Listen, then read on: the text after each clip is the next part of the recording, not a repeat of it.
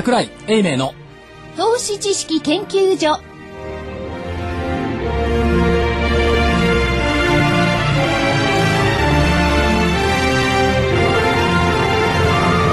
皆さんこんにちはこんにちは。こんにちは。あらとなんか寂しい感じがしますあのねもう一人つなぎがいないもんだから。そうなんですよね。スタジオには、えまずスタジオのメンバーからご紹介しましょう。桜井英明の投資知識研究所いつものように正木隊長。こんにちは。福井主任研究員。こんにちは。そして私新人研究員の加藤真理子です。そして桜井所長は今日は埼玉県の坂戸に、ねはい。出かけているんですよね。雨の中ご苦労様ですはい。ね。桜井所長。こんにちは。こんにちは今日はトラブルなく声は出てますでしょうか？ちゃんと出てますよよく聞こえてますそうですかえますえ？これね、こえのスタジオの中の開開始ってなんですけど、はい僕にはよく聞こえないけど、ええ。加藤君がよく聞こえてるんで私はあの、イヤホンしてますのでよく聞こえておりますあのーリスナーの方々も聞こえてますよね。大丈夫だと思いますね。はいなんか元気ないですね、そっちは。ねそうですよね、うん。なんででしょうね。MC がいないからね。いや、そういうわけじゃなくて、今ね、あの、武蔵証券さんのとこですね、坂戸支店って来てるんですよ。はい坂戸。うん。埼玉。はい。で、武蔵証券って、呼び換えると634なんですよね。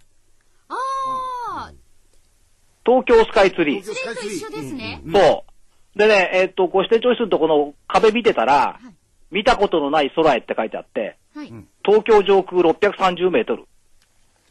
あなたに、あなたを街を次の未来が見渡見渡せる場所までってすごいいいなと思って、これ。うーん、なるほど。いいでしょ、この標語。はい次の未来が見渡せる場所まで。素敵ですね素敵ですよね。いいですね。で、今日ゲストは、はい風香の立井アナ？そうです。そうです。はい。じゃあ改めてあのご紹介させていただきます。風賀証券市場調査部長チーフアナリストの田部義彦さんです。よろしくお願いしよろます。しくお願いします。食べちゃん、あの、福井さんにいじめらんないでくださいね。もうなんかちょっと打ち合わせの時に少しいじめられました。違うか。で、風、風香証券は風香証券で日本株を諦めないっていうテーマでしょ、確か。そうですね。ええ、そうです。はい。ね、だから次の未来が見見渡せて、日本株を諦めないって、日本株応援団2社共同作戦みたいな感じですか？ああ。うん。力強い。いいですね。ねえ。ねところで、今日の日経平均終わりはどうだったんですか、今日の大引けはですね、164円57銭安でした。はい9555円飛び4銭。164円57銭安の9555円飛び4銭です。まあ、出来高が概算で20億7000万株。えー売買代金が1兆3618億円ですね。まあ、あのまだ国会でうじゃうじゃやってますからね、そうですね。なんか動きづらいっていうところあったんでしょうけども、ただまあ、先週の見通しのレンジには入りました。非常に狭い350円のレンジに入れたんですけど、はい。はい。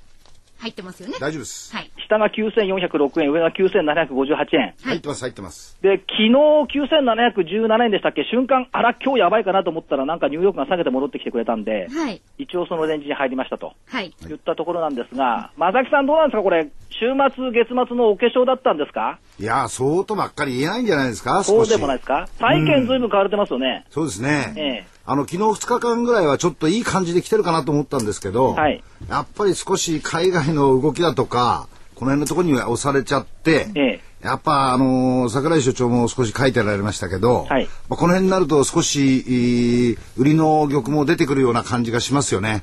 売りの曲が出てきますか、うん、出てくると思うんですよ。なるほど。うんだけどどうなんですかその ADP の雇用統計も、うん、ISM の製造業景況感指数も、うん。どうもいまいち表面上の悪いやつに見えてですね、本当にこいつのせいなのっていう気がしないでもないんですけどね。ですね。まあ、あの、犯人探しは常のことですからね。ええうん。だから、どっちかっていうと、あと、どうですか、週末の雇用統計も、はい。事前予想17、8万人だったじゃないですか。うん。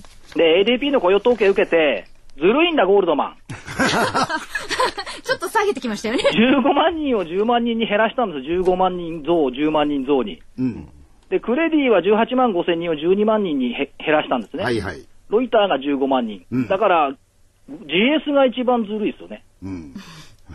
なんかあの、まさか、あの、追随する2社が GS 見て下げたんじゃないでしょうね。いや、同時にやってると思いますから、別にそれはないと思いますけどもね。ただ、どうなんですか、発射台が低くなるから、別に20万人とか言ってると15万人着地であれって思いますけども、うん10万人って言ってるところを15万人で着地すれば、よかったじゃないって変わりませんか？うん。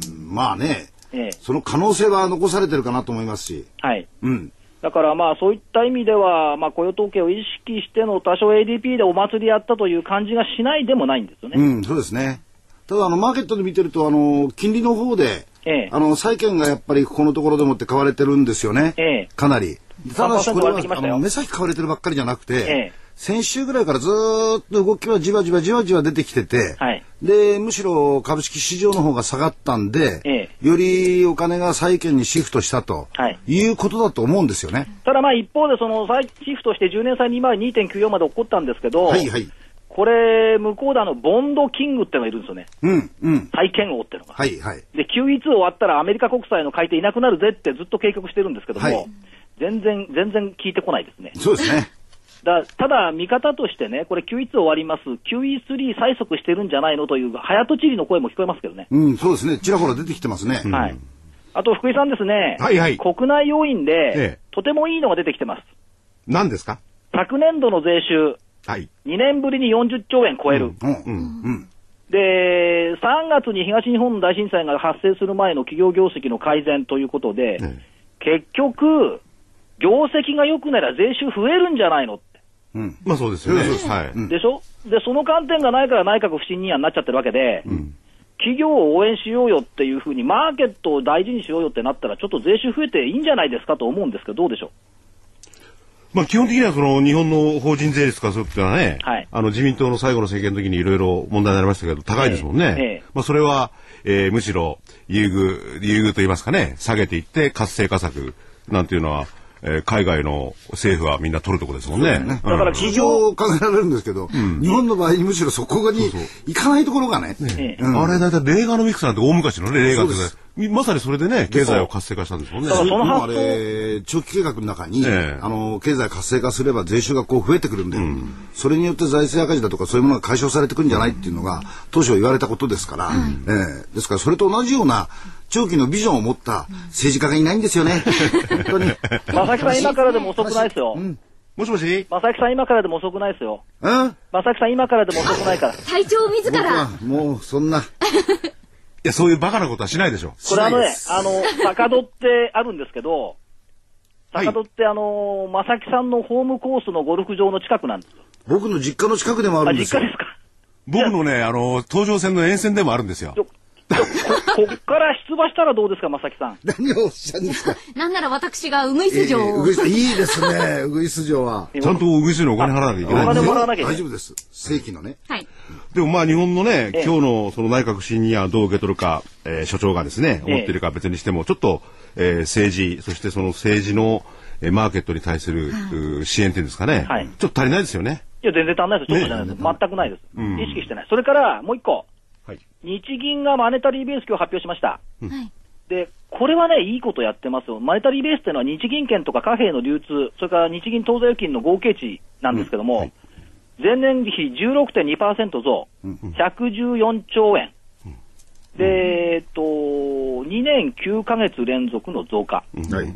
で、過去最高の今年4月に次いで2番目の高水準。要するにお金、日銀はきっちり出してますよねって話ですよ。えだからお金の流動性が確保されてるんであれば、株の大きな暴落って普通はないわけですよね。えうん。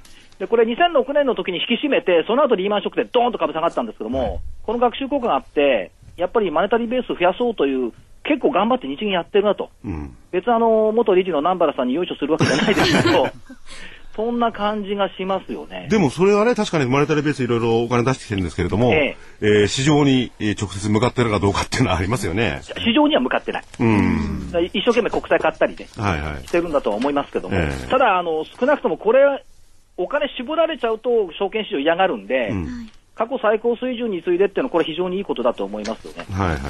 それから、ちょうどもうこれで昨日から6月に入ってきました。はい6月はなんて言ってたでしょうか、とまりさん。はい。あ、あの、変化のか、時っていうか、変化が加速ってい、ってたんです加速。よく覚えてんね。はい。はい。よくおっしゃってますもん、所長。いや、か、かとまり研究員は非常に、あの、真面目に勉強してますから、まあ、あのー 福井さんと違って。ははい、だから所長早く次へ行ってください。えそういう意味では、だから変化が加速の時期になってきた、で、9-1終わってくる、これもじずーっとそのまんまでしょ、ねはい。でもう一個、ヨーロッパの金融機関のストレステストの結果が出てくる、これも6月ですよね、でその前哨戦でギリシャがうんたらかんたらやってますけども、これもどうもなんかアメリカに書き消されそうみたいな感じが出てきてますけどね、そういう6月どうなんのよっていうところで、意外や意外と日本の政局が出てきたって感じしませんでも日本の政局、例えばね、あの、海外の人だって結構政局に敏感じゃないですか。はいで海外の外国人投資家いろいろ見てるかもしれないけど、日本国内の人っていうのは鈍感ですよね。鈍感じゃない、飽きちゃったじ、ゃないですか。飽きちゃったんですよ、飽きちゃった。飽きちゃったか諦めたかどっちかでしょ、これから夏なのに秋が来ちゃったなんで。面白いです。すまんね 自分で言わなくても。だからちょっと飽きちゃったんじゃないという印象はありますよね。はい。ただ、どうなんですか、ムーディーズをはじめとして各格付け機関、特にムーディーズが一昨日ですか、日本の格付け引き下げ方向で見直し出しましたけども、はいはい。あれ、はっきり言って関政権に対するノーですよね。うん。もうダメねと。内容を見たって、その財政赤字どうするのっての中心ですから、要するにやってないじゃない、ガバナビリティないじゃないって話ですよ。と読んだ方がいいんじゃないですか。うん。だからあのムーディーズのやつだけはね、果たして完成形ノーとは言ってないですけど、わからないですけど、言ってないこれ言ってないずっと引き下げてきてますよね、ただね。読み方とすればどうもノーというふうに見えざるを得ないとうんいったようなところですね。はいもう一つ明るいニュース一個。はい。夏、はい。電気ひょっとして間に合っちゃうんじゃないの、おー涼しくて？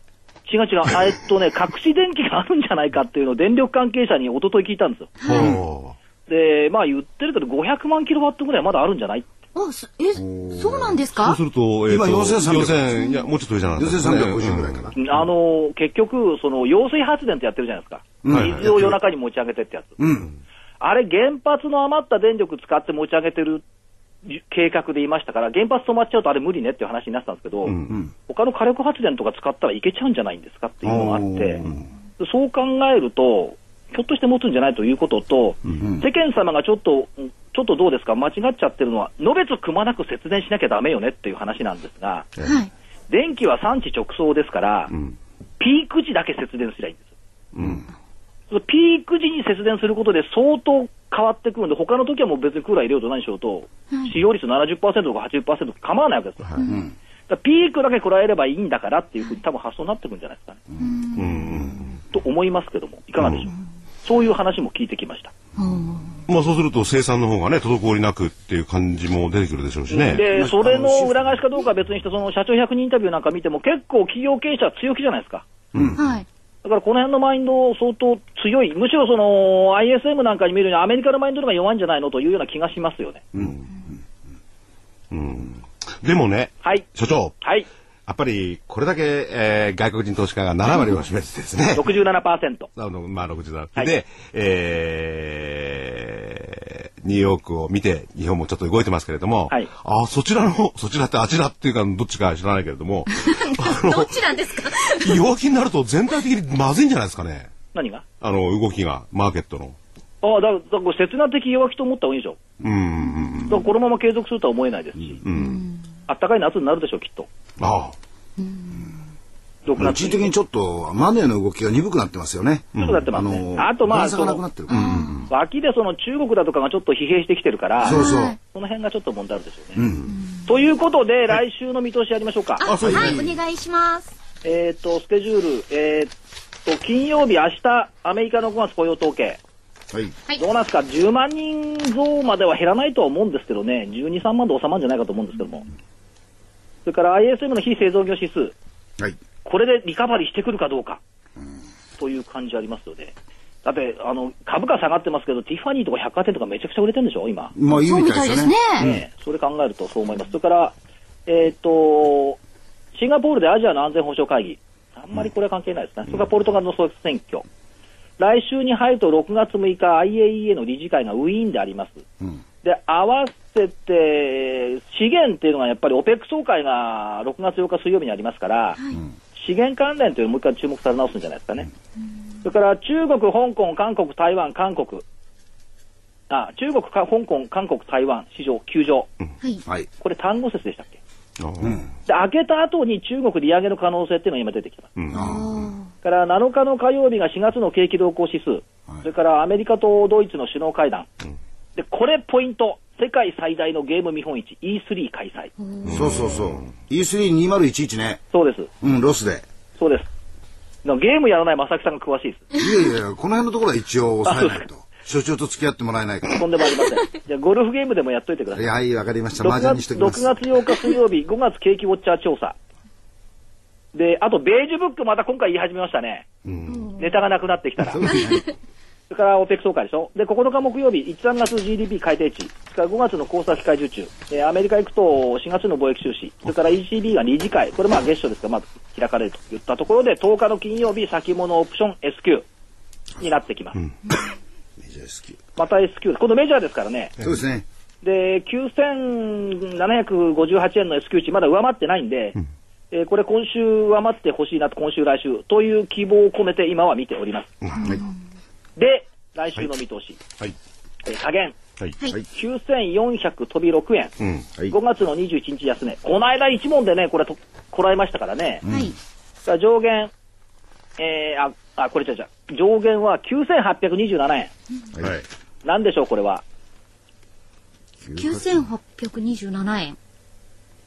200日移動の水準ああ。といったところです。はい。直近の。まあ、200日超えてくれるかな、どうかなといったところにはなってきてますけども、場合によってどうなんですか、まだ結果出ないのかな、あのーあ、それがですね、今入ってきまして、えーまだ結果が出ない。衆議院の本会議、はい、えー、不信任は否否決ですね。否決？ええはい。否決となると、今度はその先どうするのって話そうなりますよね。もし可決だったら、ひょっとしてサプライズで1万円超えるかなと思ってはいたんですが、否決だとちょっとまだじりじりです。かええそれでね、賛成が、まあ、あのー、不信任案にですね、はい。えー、152、ええ。反対が293ですよ。圧倒的ぶっちぎり、圧倒的ぶっちぎり否決ですね。まあ、さっき見てたら、ちょっといろいろその最高顧問だとか、はい。賛成派だとかがぐにぐにぐにぐにやってましたからね、うん。まあ、直前にドタンとなったのかもしれませんけどかもしれないね。はいまあ、その辺がちょっと響いてきそうな感じではありますね、ただまあ、あれでしょ、はい結論がついたらやめるって言ったんでしょ、総理はね。そうです。はい。ただそのいいつ決着がつくのかわかんないそうなんですよ。その辺がこうね、わからん、曖昧な感じのところがありますね。まあ日本語ですか？はい。曖昧模倣として何も進展せず というところでございましょうか。はい。田部井さん、あはい。田部井さん、今日なんか食べ物そちらあります？食べ物？いや、今日は何もない。思ったより非常にあの、真面目なお話じゃないというふうにですね、私、え。えこのスタジオに入る前に伺っていたんですけれども、ええ。全然真面目なお話してるじゃないですか。いやいやどこでお話のね、間に入ろうかなと思ったんですけど、ええ。あの、お話をね、切ってはいけないなと思って。いつもはそこにお菓子があって、福井さんなんかむしゃむしゃ食べてるだけしかやってない。無口になるんですよあ。今ね、私、水しか今日もらってます。そうですか。いや、ここはあれですよね、所長。はい大体来る人が持ってくるんですよね。でまさきさんや、あの、役所じゃなくて、役ゲストがね大役催促して。僕しょっちゅう言われてるんだもん。あ、それは体調だからです。いや、催促してますよ、それは。すいませんね。井さん？はい。で、この後は、あの、いないので、私が。ええで、あと、素晴らしいいい会社、アルコニックス。はい。なんと、ラジオ日経の隣にある会社なんですけど、そうでしたね本社ビルが。はい。そこの正木社長に、やっぱり、あの、レアメタル、レアアースの日本の第一人者ですからね、うんうんうんそのあたりをインタビューしたのをお入れていただいて、はいで、えっ、と、田部井アナに、はい。えっ、と、世界経済とマーケットはい。を語っていただければありがたいな。わかりました。で、田部井さん知ってます、あの、福井さんが、ええ風賀証券の田部井アナが来るって言ったら、えどんな綺麗な女子アナさんなんですか？っていや、あの時に。穴間違いですやあの時、風賀証券さんって言わなかったんですよ。あ、食べような、食べようなと。まあ、ね、普通穴って言ったらね、なんか女子穴の穴になっちゃいますよね。ええ立派な、立派な、あの、見目麗しいアナリストですから。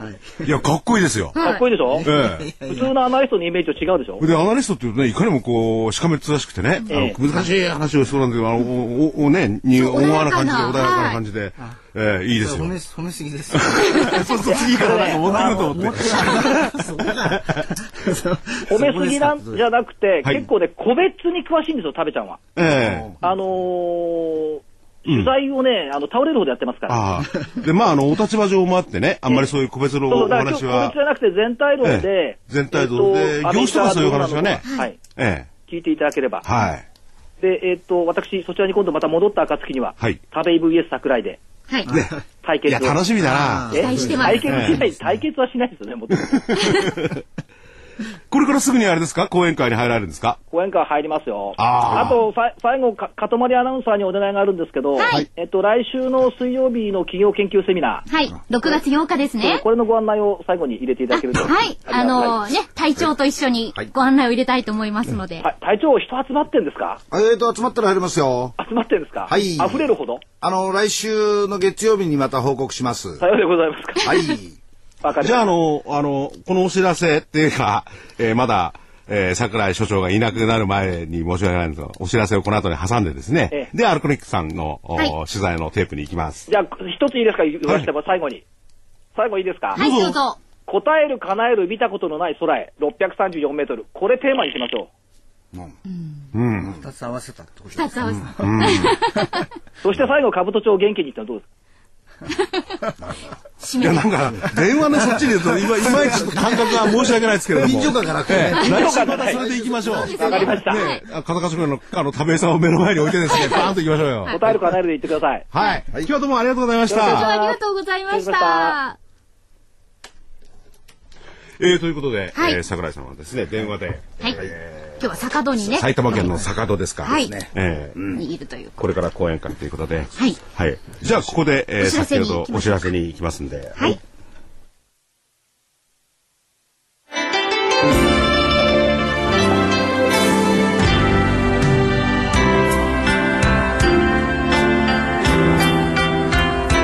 東京大学と東京女子医大の研究成果を生かし先端医薬品開発のナノキャリアが作り出した新しいタイプの美容液エクラフチュール W をラジオ日経がお届けします。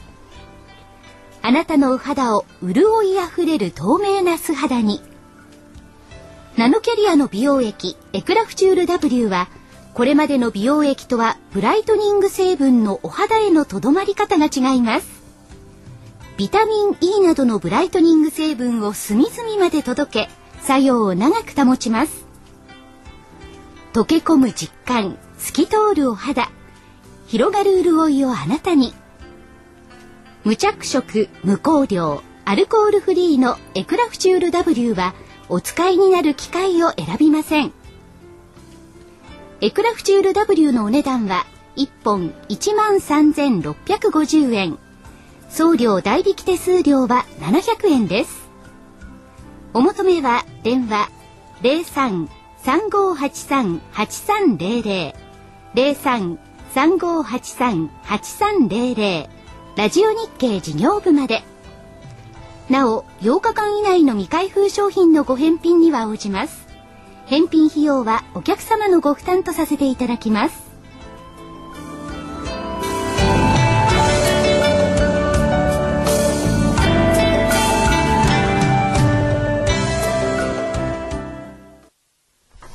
さあ、それでは特選企業取材ということで、桜井所長が、ね、取材をしてくださいました。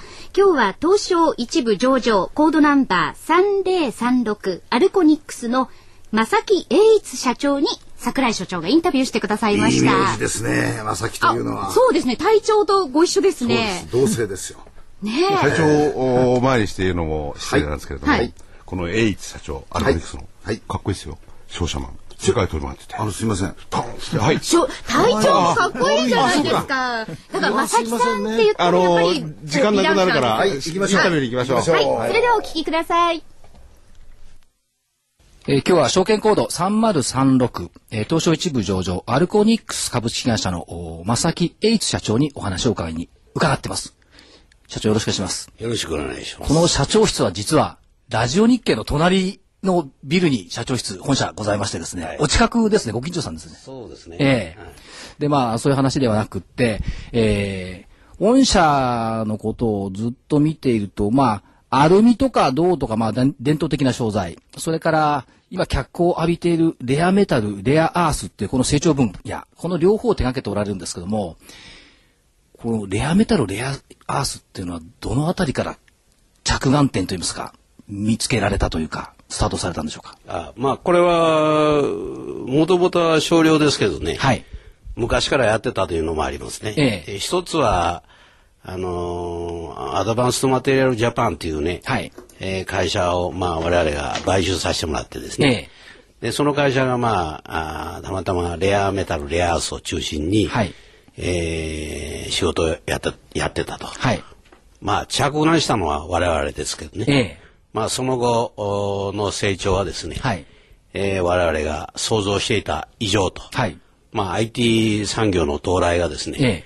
速やかにやってきたと。はい。こういうことだと思いますけどね。なるほど。はい。今の社長のお話にある IT、それからまあ自動車ですとか家電ですとか、日本のその基幹産業にこれ欠かせないものを取り扱ってる。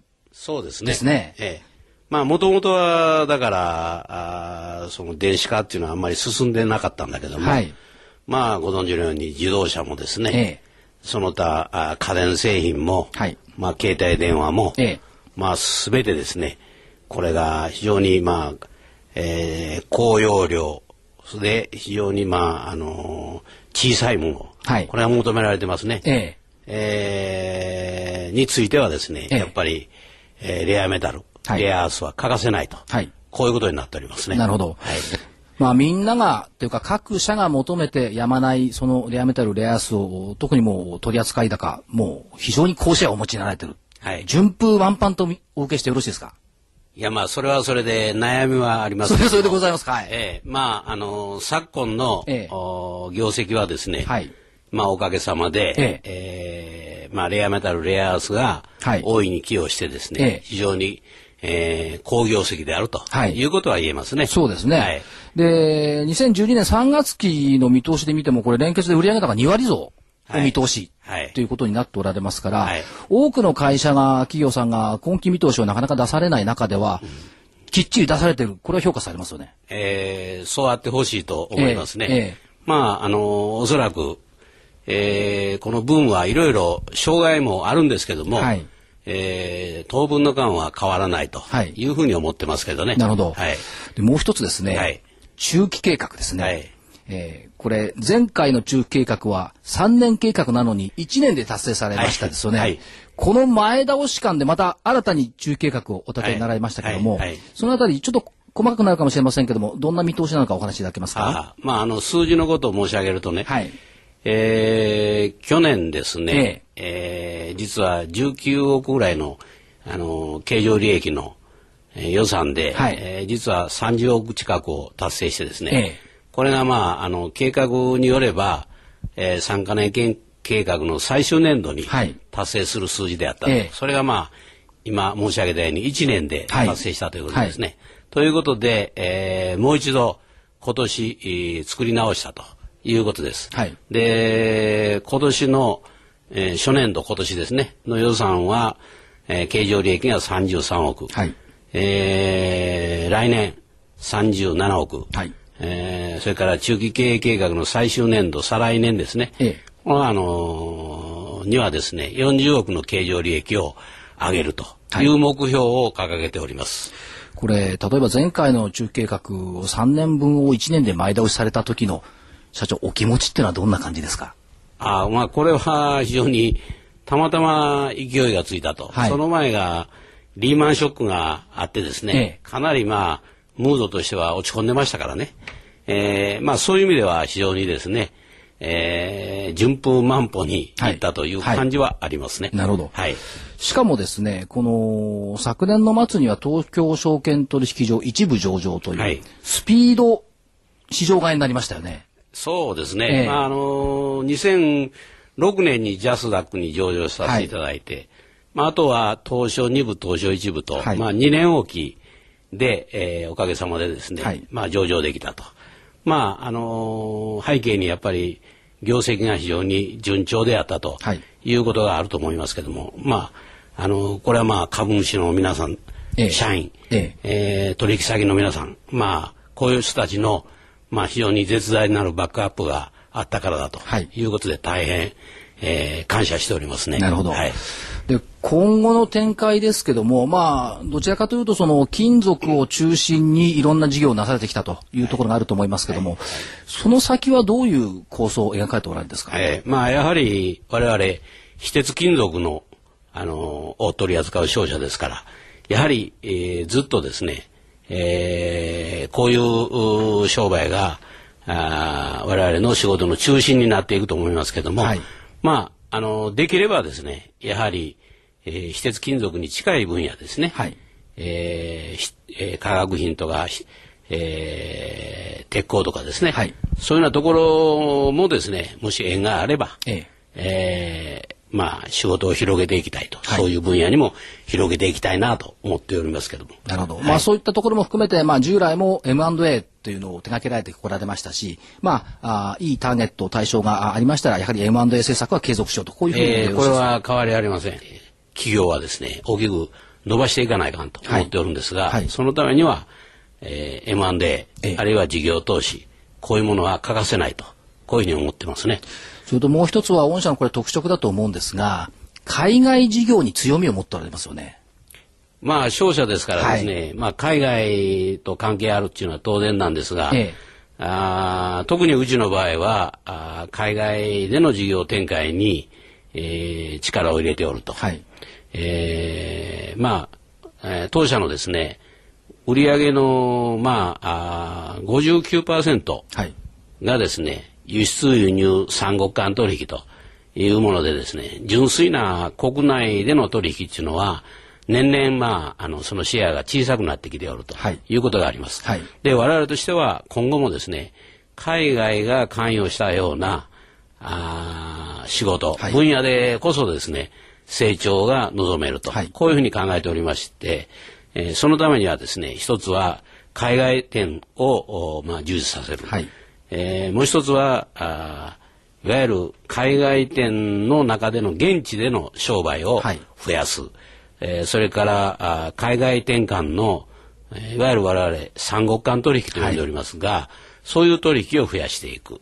まあ、そういうことによってですね、えー売上のお規模、利益の規模をお大きくしていくとはいいうことを、まあ、考えております。まあ、海外店は今ですね、8現地法人と、おそれを含む12カ所に店がありますけども、はいやはり今後、中国はですね、今4カ店ありますけど、それを6カ店ぐらいに持っていきたいし、はいえーそれからベトナムとかインドとか、将来伸びるであろうお市場にですね、えー店を作っていきたいと。はいいうふうに考えてますね。やはり特に、あの、電子材料、レアメタル、レアアースは、あーやはり日本が、まあ、唯一と言っていいぐらい競国際競争力を持った分野と、はい絶対的に強いという分野ですから、やはり、えーそういうお客さんに、えー安定的に資源を供給していくとはいいうのは、我々にとってですね、非常に、あの、大事な仕事、使命だと考えております。使命でもありますし、また逆に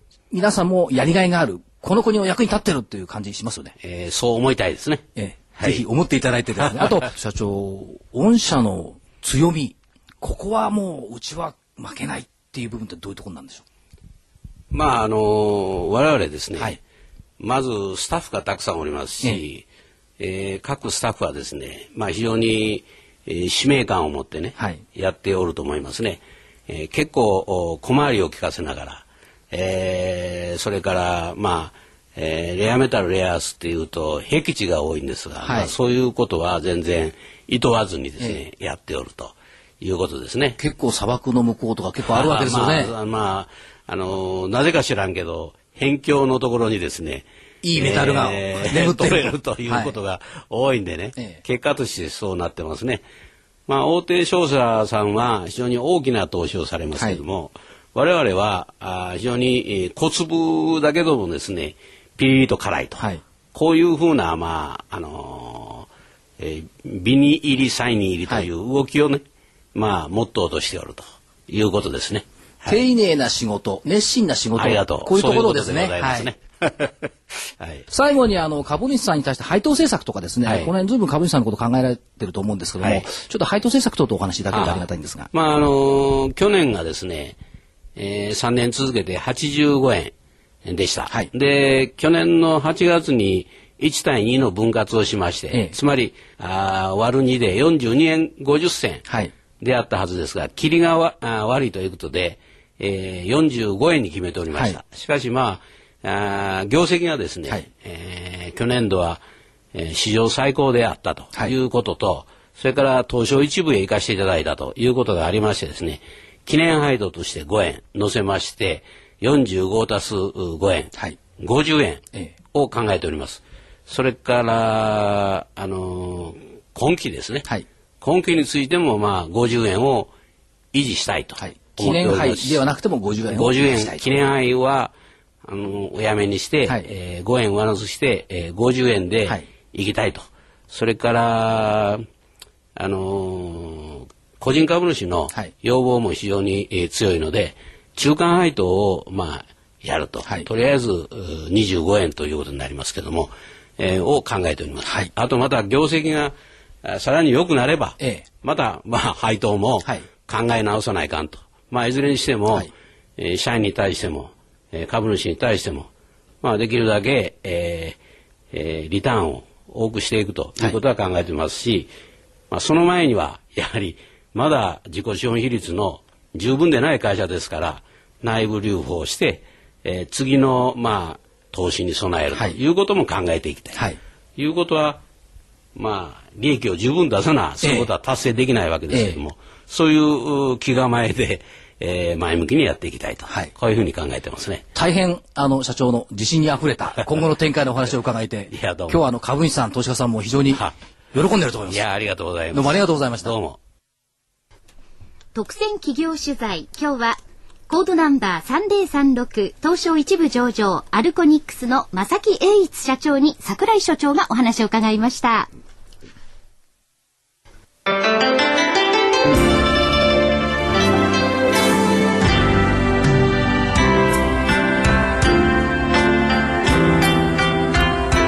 東京大学と東京女子医大の研究成果を生かし先端医薬品開発のナノキャリアが作り出した新しいタイプの美容液エクラフチュール W をラジオ日経がお届けします。あなたのお肌を潤いあふれる透明な素肌に。ナノキャリアの美容液エクラフチュール W はこれまでの美容液とはブライトニング成分のお肌へのとどまり方が違います。ビタミン E などのブライトニング成分を隅々まで届け作用を長く保ちます。溶け込む実感透き通るお肌。広がる潤いをあなたに。無着色無香料アルコールフリーのエクラフチュール W はお使いになる機械を選びません。エクラフチュール W のお値段は1本1万3650円。送料代引き手数料は700円です。お求めは電話03 03-3583-8300 03-3583-8300ラジオ日経事業部まで。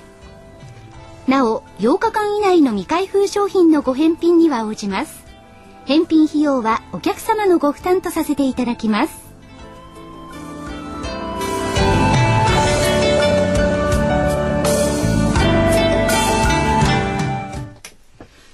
は改めてご紹介いたします。風賀証券市場調査部長チーフアナリストの田部井義彦さんです。よろしくお願いします。よろしくお願いします田部井さん、今あのチーフアナリスト、まあチーフはええわかるんですけれども、アナリストっていうのはあのどういう意味なんですか？よく聞くんですけれども。そうですね。最近あの、いろいろマーケットアナリストとかですね、ええありまして、まあ私の方はどちらかというと証券アナリスト、はいそれでリサーチアナリストですね。それまず企業を分析して、まああの、投資家の方に報告すると。いうような形で企業と投資家の間に入ると。もちろんそれは、あの、一般の投資家もありますし、はい会社のおセールスにももちろんお話ししますので、企業を分析するという仕事ですね。はい。あの、客観的な立場から本当に分析されるわけですもんね。そうですね。あの、買いのレポートももちろん書けばですね、はいまあ、レーティングの引き下げもありますので、まあ、会社としては嫌がるでしょうけれども、あの売りですとかですね、それはあの、正直に答えていかなきゃいけないということはもちろんありますですね。投資家の味方ですよね。まあ見方、そうそうですよね。はいで、なおかつそのいろんな情報をお適切に出していただけんで、本当に今、ね、加藤君が言ったように投資家の味方ですよね。そうですね。あのーまあ、どちらかというと人生の成功者の方に入るわけですから、企業の、ね、部屋からですね。だから私もこういった仕事やってると非常に勉強になってですね、こういうふうにやれば成功したのかなとかですね。やっぱり成し遂げる方って 何かそういうものを持って。ますし、お話も上手ですし、えーやっぱりこう、うんででも自分がそちゃんとその仕事やってても自分は成長してないなって思って。いやそんなことないですいやでもあのね、あのアナリストとおっしゃると数値とかね、い。ろんなまあそうですね数字で難しい分析詰めていかなくちゃいけないでやっぱりあの桜井所長もよく言ってるんですけれども、